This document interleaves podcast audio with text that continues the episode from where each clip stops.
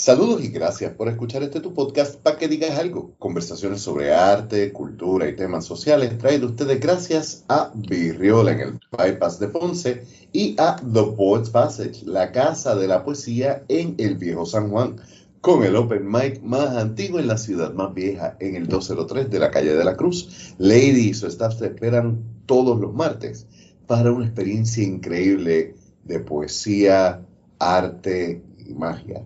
Yo soy Leonel Santiago y hoy me acompaña Capé, cantautor de Peñuelas, compañero de mucho tiempo que nos conocemos desde las noches de poesía en la catalana.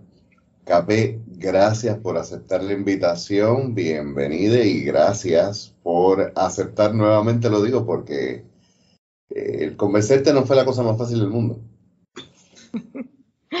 Gracias, Leonel, gracias por invitarme. De verdad estoy súper nerviosa.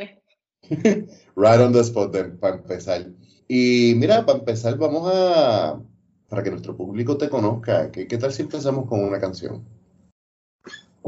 Ok, este, pues esta canción se llama Si tú me lo pides, título tentativo porque yo soy bien madre para los nombres.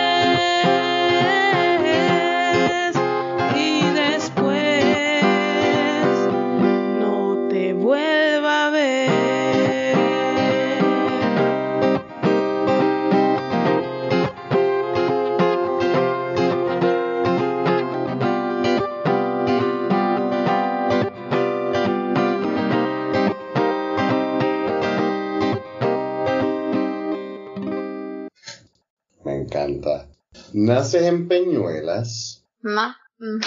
Nací en Yauco. Naces en Yauco, te crías en, en Yauco, sí. Nací en Yauco, pero me crié en Peñuela. Soy cane de nacimiento y peñabana de corazón. Y el sur siempre ha tenido como que una magia y las montañas, el campo del sur siempre ha tenido una magia y un, y un sonido bien particular. Sin embargo, te vas para Ponce, vas a estudiar en la católica. Fue de ahí es que yo te conozco. ¿Y qué fue lo que tú estudiaste como tal? yo estudié criminología. Empecé por ciencias generales, pero cuando vi que no, la química no era lo mío, o sea, no me gustaba ni la clase, ni me gustaba el laboratorio, este, la biología lo único que me gustaba era la, este, el laboratorio, yo dije, esto no es para mí, y me cambié para criminología, pero más bien fue por mi obsesión con los documentales y las biografías de los asesinos en serie. Ajá. es interesante porque quien te conoce sabe que tú eres de las personas más dulces que hay y como que super sweet. Pero yo siempre he dicho de las personas dulces y de baja estatura that you have to fuck around and find out. Oh, you have to bring my, my height there. Tenía. Pero me está bien curioso porque Quizás por la, la época en que vivimos, quizás por la generación a la que perteneces, pero también por, por el hecho de que nos tenemos que, que preparar más cada día y desensibilizar hasta cierto nivel para poder lidiar con, con los issues sociales que personas que, que pertenecen a cualquier comunidad en desventajas tienen. Pues no me está extraño que tengas eso, esos intereses. De hecho, hoy en día tu trabajo es en el campo de la seguridad. Pero entonces tenemos que ir más atrás. ¿Desde cuándo empieza el interés por la música? Porque a pesar de esto, años de conocernos, nos conocemos como para el 2014, 2015. Y siempre te he conocido en el contexto de la música o del arte. ¿Dónde viene esa pasión? Pues esa pasión viene de, de mis papás. Este, mi mamá canta, ella participaba en cuanto festival de, de voz apareciera. Y pues en cuanto a la pasión que le tengo a los instrumentos es por mi papá. Mi papá era o es baterista, este, aunque le puedes dar cualquier instrumento musical y le puedes sacar música su instrumento principal es la batería. Y pues verlos y escucharlos en ese, ese ambiente, pues como que me, me llamó, me llamó, o sea, fue algo desde chiquite. La primera que se dio cuenta que yo pues podía cantar fue mi mamá. Ella me cuenta que fue con la canción de Nita Nazario, la de Está, lloviendo flores, yo no sé si se llama así. Pero mi mamá cantaba muchas canciones de Nita Nazario, así que eventualmente a mí se me pegaron y yo la estaba cantando con ella y mi mamá rápido dijo como que ah, este sabe cantar y, y pues de ahí en adelante pues un, día un día le dije a mi papá que yo que, que yo quería tocar batería pero obviamente pues la batería es un poco más costosa y yo quería tocar batería como él, eso era lo que yo quería hacer. Y él me dijo como que, mira, tu mamá tiene una guitarra que no usó, ahora mismo quien la tiene es tu tío, pero yo se la puedo pedir a tu tío para que tú aprendas a tocar guitarra. Y ahí empecé. Empecé con la guitarra, mis primeros acordes me lo enseñó mi papá. Eh, me acuerdo que la primera canción que él me enseñó fue la de Every Rose Has Its Thorn de Poison. Uh, Poison. esa fue mi primera la primera canción que yo aprendí en guitarra ever. Y de ahí para allá pues busqué este por internet. Había una página que se llama, no sé si existe todavía, eChords y otra página que se llama lacuerda.net y en la cuerda. Sí, en esas páginas tú podías ver cómo se hacía el acorde. Y yo, yo buscaba aprenderme canciones que mi mamá se supiera porque yo quería escuchar a mi mamá cantando. Sí, que siempre estaba ese componente de familia. Sí, sí, definitivamente. Pues yo buscaba eso, que, que mi mamá pudiera cantarla, así que empecé a aprender canciones que mi mamá cantaba de por sí. Y nada, iba a esas páginas y buscaba cómo se hacía.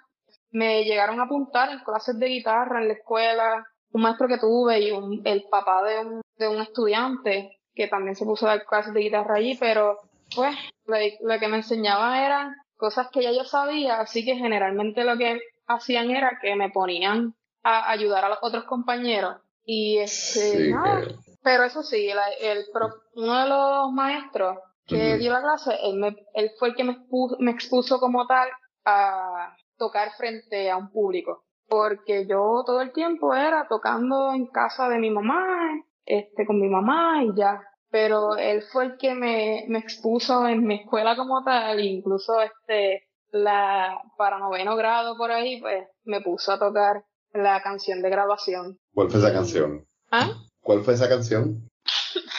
la canción fue Abrazar la vida de Luis Fonsi.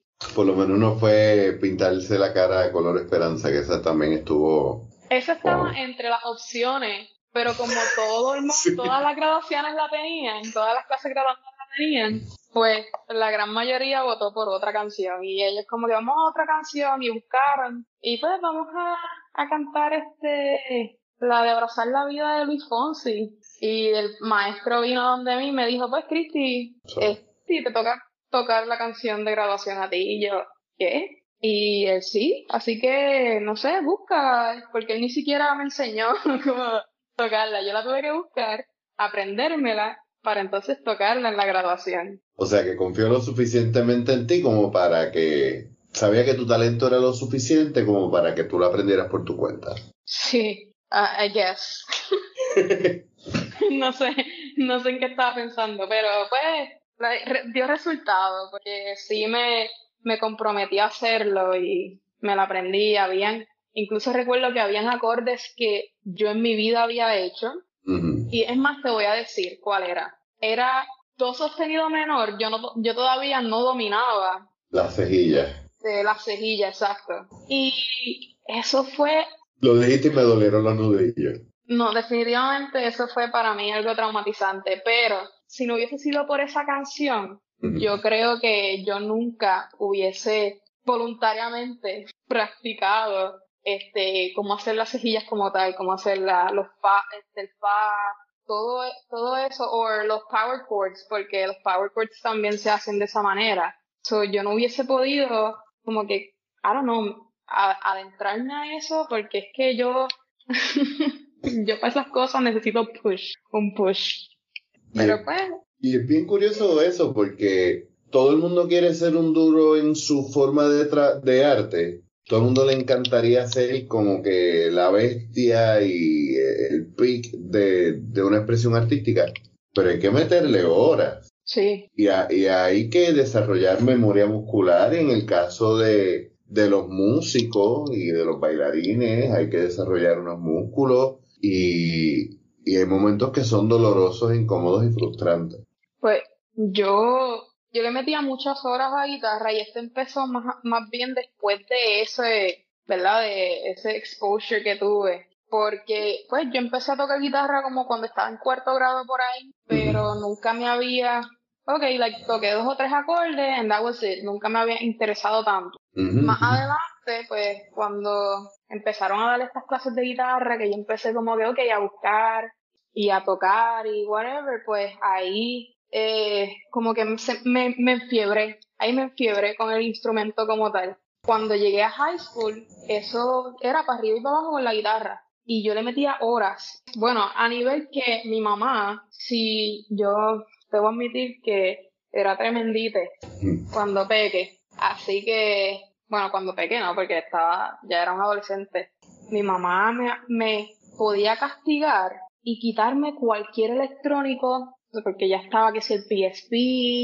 que si los teléfonos, ella me podía amenazar y quitarme todos los electrónicos que ella quisiera. Y yo estaba como que, pues, ahora, ella se, dio cuenta que ella, como a eso no me, no me molestaba, ahí ella decidió decir, ah, pues te quito la guitarra. Y eso para mí era lo más doloroso que existía en la faz de la tierra. Yo, yo lloraba, yo le suplicaba a mi mamá que me quitara cualquier cosa menos la guitarra. Y pues, pero eso era porque estaba, estaba en fiebre con el instrumento.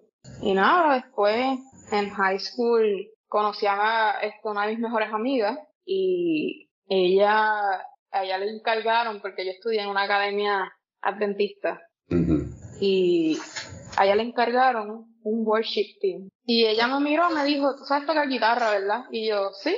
Y ella, ah, pues, este, tú estás en el worship team de ahora en adelante. Ay, de esos estudiantes que estaban ahí porque no tenían otra opción y terminaron en los grupos de adoración. Conozco mucho.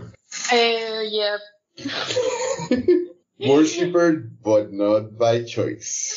No, definitivamente, incluso ella ella tampoco era porque estaba, estaba allí por elección, fue porque su, se enteraron, de, ella estaba en banda ya, ella tenía como 16 años en ese entonces, y ella ya estaba en bandas que la invitaban a tocar en diferentes sitios, y lo que le decían era, ah, ella es menor de edad, pues no le pueden dar alcohol a ella. Como que todo era hush pero pues se enteraron de que ella estaba así en ese tipo de ambiente, o sea que sabía y vamos a rescatar, primero vamos a rescatar a esta niña y segundo vamos a darle una posición en donde ella tenga cierto tipo de, de liderato y, responsabilidades. Y pues eso fue lo que hicieron. Y ella pues tomó las, riendas y ok, me, me buscó a mí.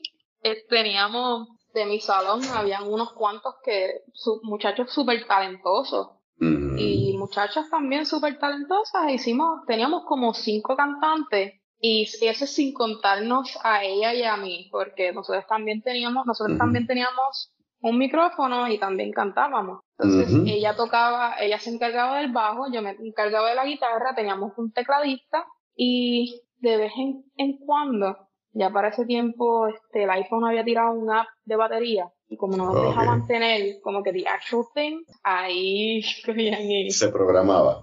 Exactamente. Y pues, me acuerdo que los soundchecks nos regañaban. a nosotros nos regañaban por porque hacíamos los soundchecks cantando canciones mundanas. a empezar. Siempre el, el lado de la rebeldía ahí. Sí, definitivamente. Y otra cosa era que nos regañaban un montón a ella y a mí porque nos parábamos que parecía, según la directora, parecíamos que lo que estábamos era un concierto de rock, porque nos parábamos con las piernas separadas, tú sabes, pero era como que para crear balance, y en verdad era por el flow, no estoy mintiendo, era por el flow. Power pose, sí. Sí, exacto. Y pues nos estábamos constantemente mirando, pero en realidad lo que no sabían era que yo le estaba cantando los acordes que ella tenía que hacer, porque ella nunca se memorizaba los acordes. Y me, me, dices todo eso y de verdad que me traes muchos muy buenos recuerdos de mi juventud cuando era parte de... Yo nunca fui por presión ni por obligación, en mi caso sí, eh, era porque disfrutaba parte de la experiencia religiosa. Y una de las cosas que a mí me tripeaba y que me gustaba de la banda era eh, es, esa sinergia y esos momentos donde tú estás dirigiendo en vivo y a veces van a hacer un cambio y van a hacer unas cosas que no han experimentado en otras ocasiones y lo van a tirar al público y eso esa dirección es una es una es una energía bien chula. Yeah, no, de, verdad yo me disfruté todo ese tiempo que yo estuve. Yo estuve empezamos desde décimo grado y estuvimos hasta un poquito después de cuarto año porque incluso nos invitaban. Nosotros tocábamos en diferentes actividades de la escuela, no solamente porque, o sea, empezó como un worship team, pero ya era como que cuestión de que para todas las actividades que tuviera la escuela, pues nos invitaban. Exacto, ustedes eran el house band.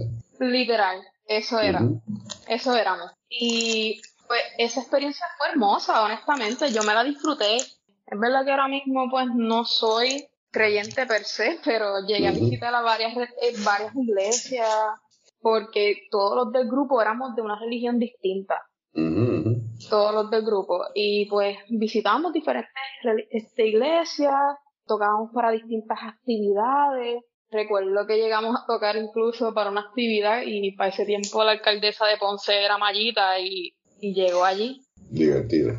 No, no. Es más, llegó, llegó allí, mira esto. es que a mí me da risa, porque en realidad quien estaba primero cuando nosotros tocamos, nosotros tocamos Preciosa. Y este era una actividad de nenes chiquitos de, porque mi escuela es de prekinder a cuarto año. Mm. Así que pues era una actividad de como de kinder a tercer grado por ahí, en el antiguo casino de Ponce. Fuimos allí a tocar, tocamos Preciosa y quien estaba era una, representante de, de Mayita, porque Mayita todavía no, había, todavía no había llegado. Y viene ella y le gustó tanto que cuando Mayita llegó, ella pidió que tocáramos la canción otra vez para que Mayita la escuchara. La tocamos y después Mayita nos invitó para otra actividad en Ponce, que venía, yo, yo ni me acuerdo quién era gobernador para ese tiempo, pero recuerda que supuestamente iba este, era una actividad donde el gobernador iba a llegar a Ponce. Y nos invitaron a tocar esa actividad y vamos a tocar Preciosa también. Y la organización fue un desastre. Y nosotros como que, tú sabes que vino un coro de San Juan a cantar Preciosa también. ¡Wow! Y, ajá, entonces la, la, muchacha que, iba, que estaba organizando el evento dijo, ay, ustedes dos van a cantar la misma canción, esto y lo otro, ¿qué quieren hacer? Y nosotros como que, pues mira, ellos vinieron desde lejos, que toquen la canción, y es que canten la canción ellos. Y nos, nos quitamos. Después de eso nos invitaron para otra actividad, pero nos llamaron y como que, ah, que si habla de, la, de la alcaldía, este, de parte de Mayita, y nosotros, bye, le como que ya fue como que, nos quedaste mal, no, ya no, con nosotros, con, contigo no, no trabajamos más. No, de verdad que es bien incómodo, sobre todo cuando son personas que no están para servir, sino para, para coger fotos y dar cara. Exacto, exactamente. Y entonces mencionaste a Ernita, mencionas la experiencia del colegio adventista, así que por tu edad estoy pensando en Marcos Vidal, Marcos Sweet, eh, ¿cómo se llaman esta gente de Australia? Eh, el, que son los como que los clásicos de, de worship y de adoración en español. Nota aparte, hay mucha gente que habla muy mal de la música cristiana y la verdad es que en cuanto a, a composición hay muy buenos cantautores. Y en cuanto Yo a... Tengo... A ver, sí, perdón, perdón, te interrumpí. No, no, no, tranquilo. Este, yo honestamente, yo, like, they were bombs, o sea, they were a hit. O sea, está. A mí, yo puedo escuchar canciones cristianas que me gustan todavía. Nosotros tocábamos, no tocábamos Michael Witt, fíjate. Lo más parecido fue Daniel Calvetti. Clásico y solamente tocábamos dos de Daniel Calvetti, la de La Niña de tus Ojos y la de En Paz. Pero tocábamos mucho de, no sé si sabes, Rojo. Claro tocábamos canciones de Rojo, tocábamos canciones de Hilson, que ahora como que... Hilson, Hilson, oh, no. no son de Australia, ¿verdad? Pues, son de Estados sí, Unidos. Hilson, que tienen como que, como que, es, no sé, eso es ya algo mundial, ahí se deja en todos lados. Y tocábamos canciones de este grupo, esta banda, que de verdad no te sé decir de dónde son, no sé si, no, no son de aquí de Puerto Rico, yo creo. Se llaman o se llamaban The Radical Movement. Y era como que un rock, eh, era estilo como que pop rock, pero... Sí, pues porque es que el pop rock y el alternativo, eh, eh, no el grunge, el alternative, bien early 2000, fue algo que, que fue una influencia bien grande en la música de adoración en la iglesia protestante en Puerto Rico y Estados Unidos. Sí, honestamente yo me disfrutaba esas canciones, o sea, yo me sentía que yo me sentía como un, un rockstar, ¿entiendes? no era, era como que yo tenía que, que tocar. Entonces, like, yo creo, ellos habían tirado para ese tiempo un CD y yo me sabía casi todas las canciones. Yo creo que dos, menos dos. Yo saqué todas las canciones. De oído. Había una de oído, sí, porque yo no sé leer música. Pues, That Sound, yo saqué todas las canciones de ese álbum, o sea, casi todas las canciones de ese álbum. E incluso había una que se llama, se llama Vivir, yo todavía me acuerdo, y a mí todavía me fascina esa canción. Esa es como que bien mellow. Como tú sabes que en todo, en todo álbum de rock tiene que haber su baladita. Su, su power ballad, sí. Su power ballad. Pues esta era el power ballad de ella. Y esa canción tenía dos guitarras o tres guitarras. Pues podría ser dos guitarras y un bajo o tres guitarras. Y yo saqué las tres guitarras. Y yo le dije a mi amiga como que tú vas a hacer esto en bajo, conseguimos otra persona, no, mentira, conseguimos una persona que tocara bajo y yo le enseñé esto, le, enseñé la parte, la canción completa en bajo, le enseñé, y entonces le enseñé a mi mejor amiga la canción completa en una de las guitarras y yo tenía la otra guitarra. Esa canción, yo creo que era la, la que más nos pedían cuando hacían todo esto de la semana de oración y... El llamado, sí, sí, claro. Sí, sí, exacto, para el llamado. Y era una canción tan bella. Yo no sé si yo te dije, yo compré un looper. Ajá. Porque tengo interés de como que si toco en vivo, poder lupear ya sea mi guitarra o mi voz, probé el looper con esta canción, yo haciendo las tres cosas. y dijiste, por fin. Sí, o sea, ya no tengo que, no dependo de nadie más, mentira, no. Pero sí, o sea, era un viaje de verdad, porque a pesar de todo, siendo creyente o no, la música tiene su, su poder propio, ¿entiendes? Definitivamente. Tú puedes ser no creyente, tú escuchas esta música y la... Y sentiste conmovido. Sí, exactamente. Te sientes conmovido. Y eso era algo que trabajábamos la, la música. Cuando estaba en el worship, la música fue del worship también porque Like, love a power ballad? De hecho, eh, ahora que lo dices, escucho mucho de la influencia de, de ese power ballad alternativo en tu música. sí. Y además de Nita, además de, esa, de esos grupos, ¿quiénes más escuchabas desde, digamos ya desde escuela intermedia, para ese tiempo que ya habías cogido la guitarra y le estabas tomando más seriedad? Ok, pues a pesar de toda esa música que yo digo, la, la música de mami, porque esa era lo que mami escuchaba. Mami escuchaba, obviamente mami escuchaba música bien, bien vieja, pero de lo más nuevo para ese, para ese entonces, mucho Rake, Camila, ese tipo de, este, de bandas, slash, artistas. Pero así fuera de eso, mi música, yo lo que escuchaba era punk pop. Blink 182, Green Day. Sí, Paramore. Yo creo que Paramore es mi banda favorita este, de todos los tiempos, por así decirlo. that explains the look. That explains it, yeah. That explains it a lot. O sea, yo amo Paramore, tú no tienes idea cuánto. ¿Por qué? específicamente? Vamos a hablar de Paramore. Cuéntame de ah. eso, porque eh, tú me dices pop punk y and I'm aging myself, porque yo menciono Blink y menciono a Green Day, porque son como que los papás del Calipunk pop. Eh, que son como que los más conocidos, pero por ir para abajo hay un montón. Yo lo amo también a Blink 182 y Green Day, pero Paramore es mi banda favorita por el hecho de que creo que cuando cada vez que sacaban un álbum nuevo, yo sentía que me estaban escribiendo, estaban escribiendo la letra para mí. yo escuchaba las canciones y yo, wait, esta canción es para mí. La otra es como que, like, raging, como, como que, pues, Blink 182, Green Day. Green Day es como que súper social. Y, este, y Blink 182 es como que este, es como que perdón, ¿verdad? Encojónate. Es más joda. ¿Ah?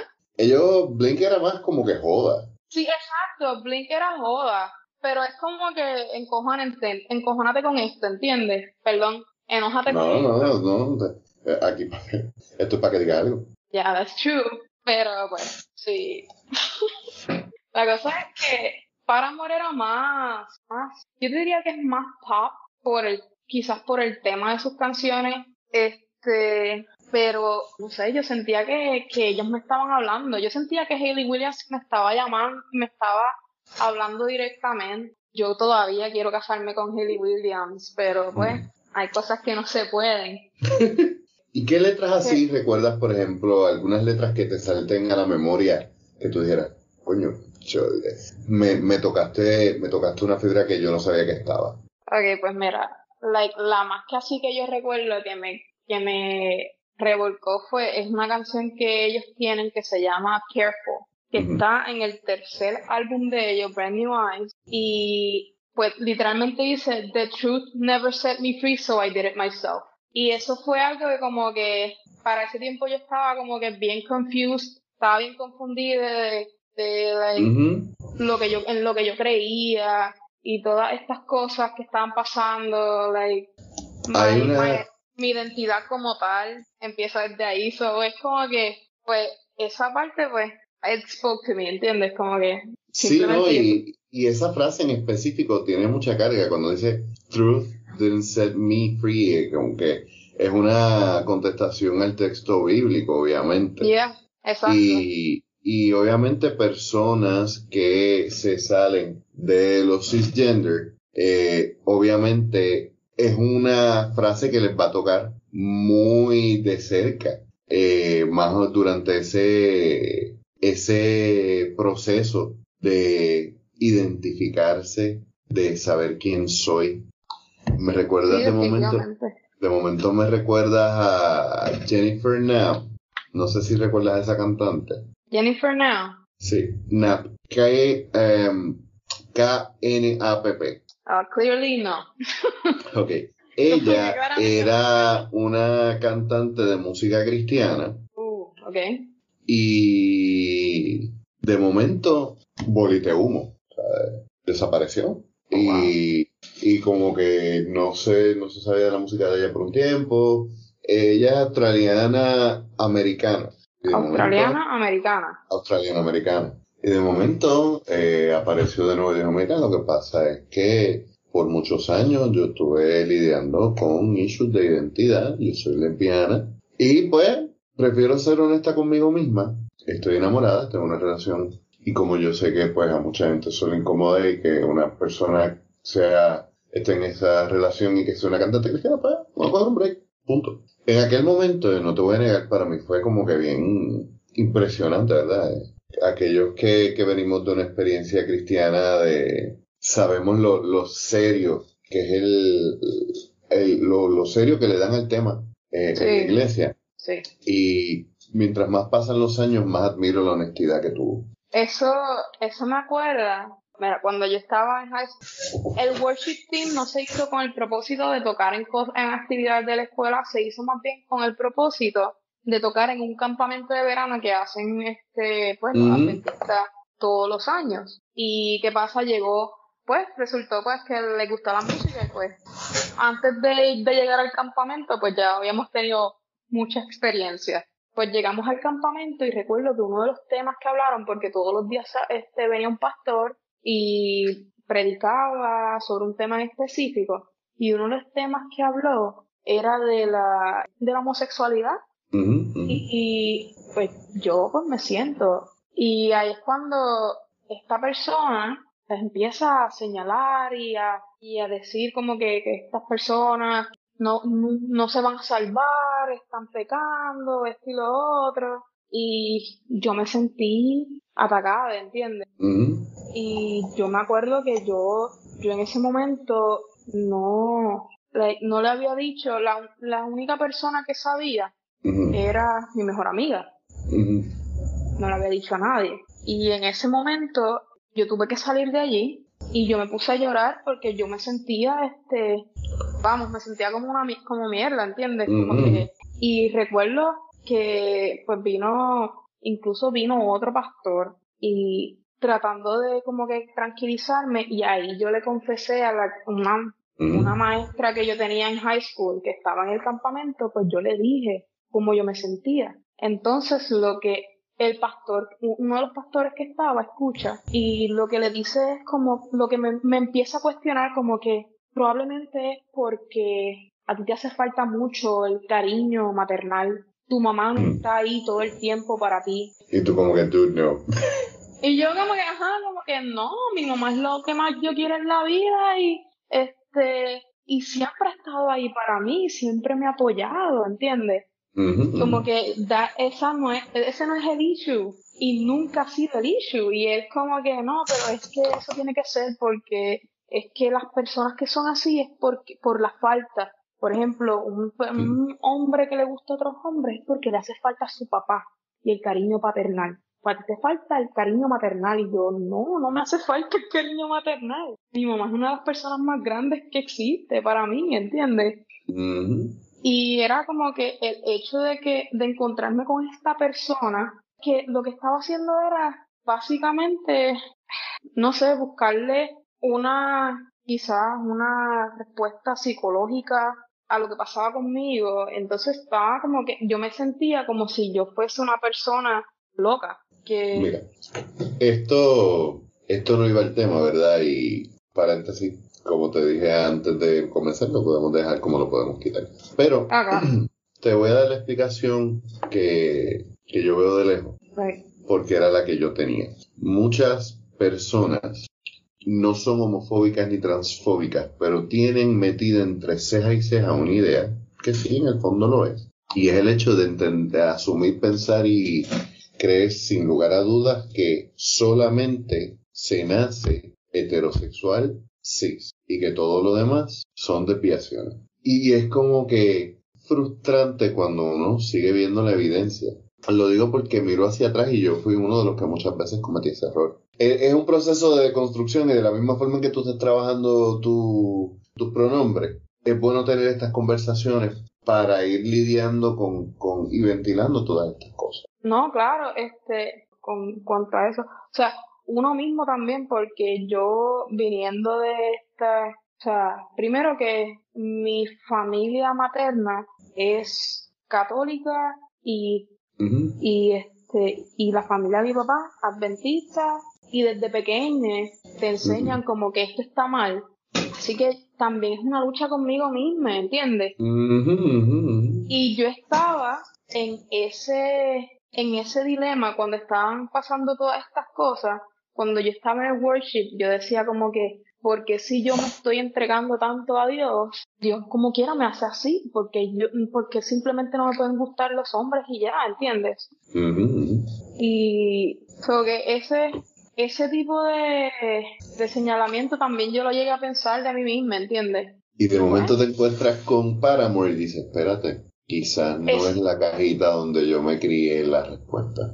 Exacto, y yo no sé si sea verdad, pero hay muchas personas que pues teorizan que la banda en sus principios era una banda cristiana y tienen algunos temas en sus canciones que pues tú puedes decir quizás sí lo sean, lo que pasa es que no mencionan a Dios directamente, ¿entiendes? Eran como estilo, mami, mami escuchaba mucho Jackie Velázquez. Que Jackie Velázquez empezó como una cantante estrictamente eh, religiosa cristiana, sí.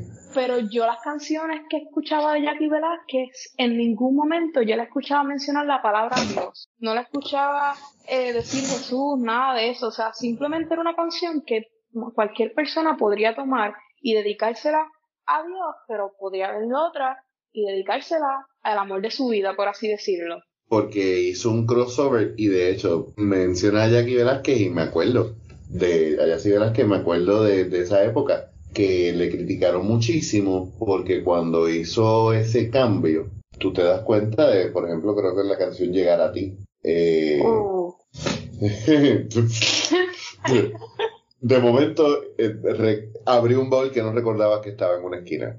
Porque esa canción, Sí, tú sabes, esas son canciones que, que como tú dices, puedes jugar para ambos temas. Y es triste que a muchas personas no se les permite el expresarse como parte de un grupo o de una creencia y aún así explorar dentro de su arte otras cosas. A mí, por ejemplo, al principio yo escribía bajo un seudónimo todo lo que no fuera de temática religiosa o estrictamente de, temática social para poder desligarme porque se, se, se, enseñaba eso, como que eso es mundano, la palabra que tú mencionaste.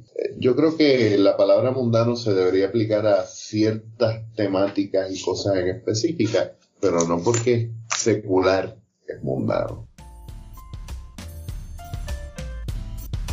Y vamos a dejarlo hasta aquí el día de hoy. Como siempre en las notas del episodio encontrarán las redes sociales para contactar a nuestro invitado y como siempre también les invitamos a que visiten las redes sociales de nuestros auspiciadores Virriola y The Poets Passage. Por último, tómate unos segundos en la aplicación donde nos estés escuchando y dale 5 estrellas. Esto nos va a ayudar muchísimo a llegar a más gente. También te recordamos que tenemos nuestro sitio en internet www.paquedigas.com donde tenemos los enlaces para nuestras redes sociales, los enlaces para el podcast y nuestra tienda, donde tenemos camisas, tazas y un montón de otras cosas con diseños y arte creado por artistas puertorriqueños. 100% de nuestras ganancias van a artistas puertorriqueños, por lo cual comprar en nuestra tienda es invertir en nuestra cultura. Soy Leonel Santiago y nos escuchamos la semana que viene.